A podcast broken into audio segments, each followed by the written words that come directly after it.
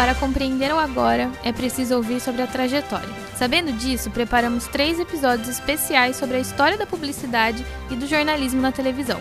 Esse podcast conta com a participação especial dos alunos de comunicação do Campus Madureira. Vamos lá?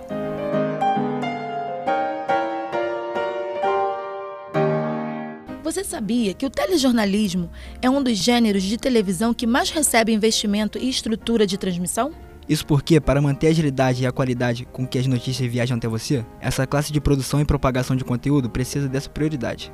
Os principais formatos de notícias são pequena reportagem, reportagem de telejornal, documentário, também conhecido como grande reportagem, entrevista, debate e apresentação. E o que os difere é, principalmente, a duração de transmissão de cada um deles. Mas você já se perguntou como é possível que assuntos tão sérios podem ser gostosos de assistir?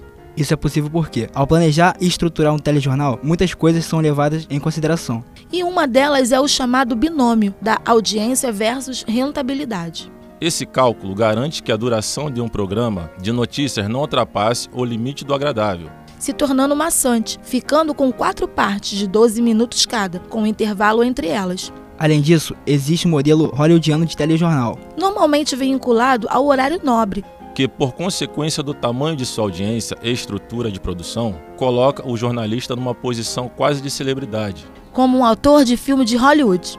No próximo episódio, vamos descobrir juntos como a publicidade passou a ganhar cada vez mais espaço nas telas. Vem, Vem com a gente. gente.